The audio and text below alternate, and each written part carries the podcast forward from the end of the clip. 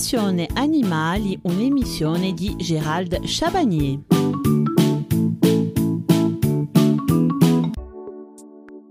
Autre espèce qui a gagné sa place au fil du temps comme animal de compagnie, j'ai nommé le chinchilla.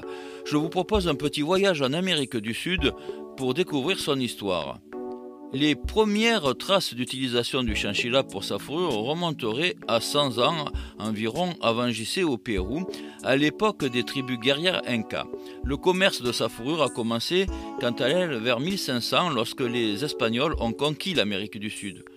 Le chinchilla est un rongeur nocturne provenant de la famille des chinchillidés. Son nom a été donné par une tribu indienne, alors qu'il se faisait encore appeler Chinchas du côté de la cordillère des Andes, là où il est originaire. Ces Chinchas étaient tout d'abord élevés dans la nature par ces tribus. Ils furent bien souvent mangés et leur pelage servait à se vêtir. D'ailleurs, par la suite, sa fourrure était réservée à des personnes d'un haut rang social. L'arrivée des Espagnols en Amérique du Sud a commencé à menacer l'espèce, qui, chassée, voyait réduire ses effectifs considérablement. En fait, la survie de ce rongeur est due à l'intervention de Matthias F. Chapman, qui a ramené quelques sujets aux États-Unis pour les faire se reproduire.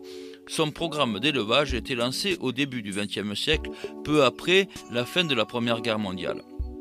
Dans le même temps, les gouvernements péruviens, chiliens et boliviens interdisaient la chasse de ce rongeur. Si l'élevage de masse débutait, l'animal était toujours privilégié pour sa fourrure. Puis, quand cette mode fut passée, à la fin du XXe siècle, sa domestication, comme dans le temps, a repris son droit chemin. Aujourd'hui, le chinchilla domestique hybride, chinchilla lanigera et chinchilla brevicaudate, est considéré comme un ac à part entière. Le chinchilla est un petit rongeur au pelage gris bleuté.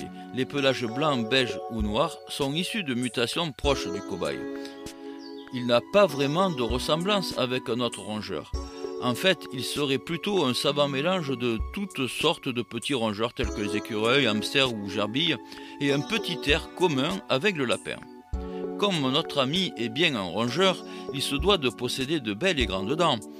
Il en possède 20 4 incisives, 4 prémolaires et 12 molaires, dont pas de canines. Elles sont remplacées par un espace appelé diastème. Tous les rongeurs ont des dents à croissance continue, plusieurs millimètres par mois. Il faut donc qu'ils les usent, ce qui est rendu possible grâce à l'absence d'émail sur la surface de contact des dents. La fourrure du chinchilla, très épaisse, est d'une douceur incomparable, et elle est constituée de trois types de poils. Le poil de bourre, c'est lui qui confère à la fourrure son extraordinaire douceur.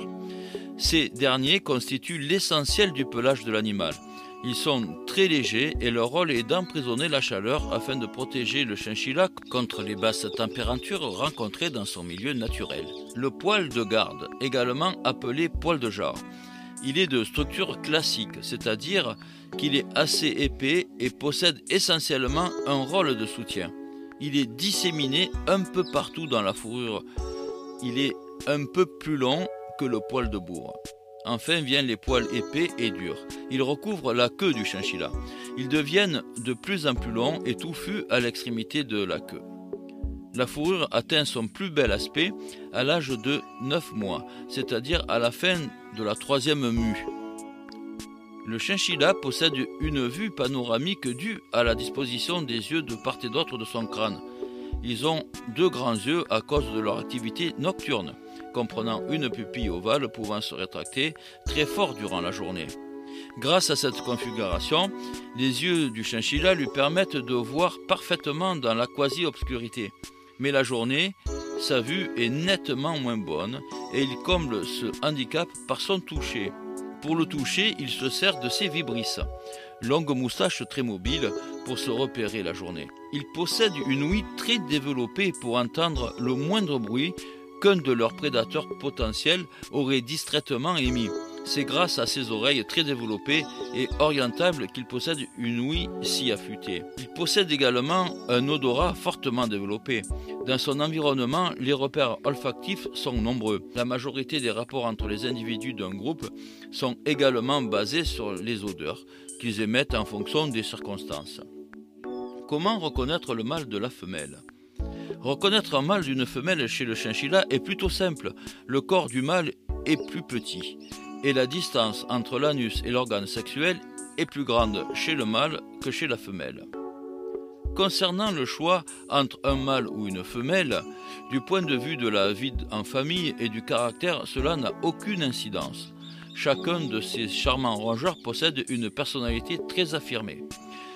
Indépendamment du sexe, le choix d'un lui ou d'une elle est avant tout une question de feeling et de coup de foudre. Même si vous n'adoptez qu'un seul chinchilla, prévoyez lui une grande cage suffisamment haute pour qu'il puisse grimper et courir. Cette première partie du sujet consacré au chinchilla est terminée. Je vous donne rendez-vous mercredi à 14h15. Nous parlerons de la réglementation et législation. Excellente après-midi à toutes et à tous.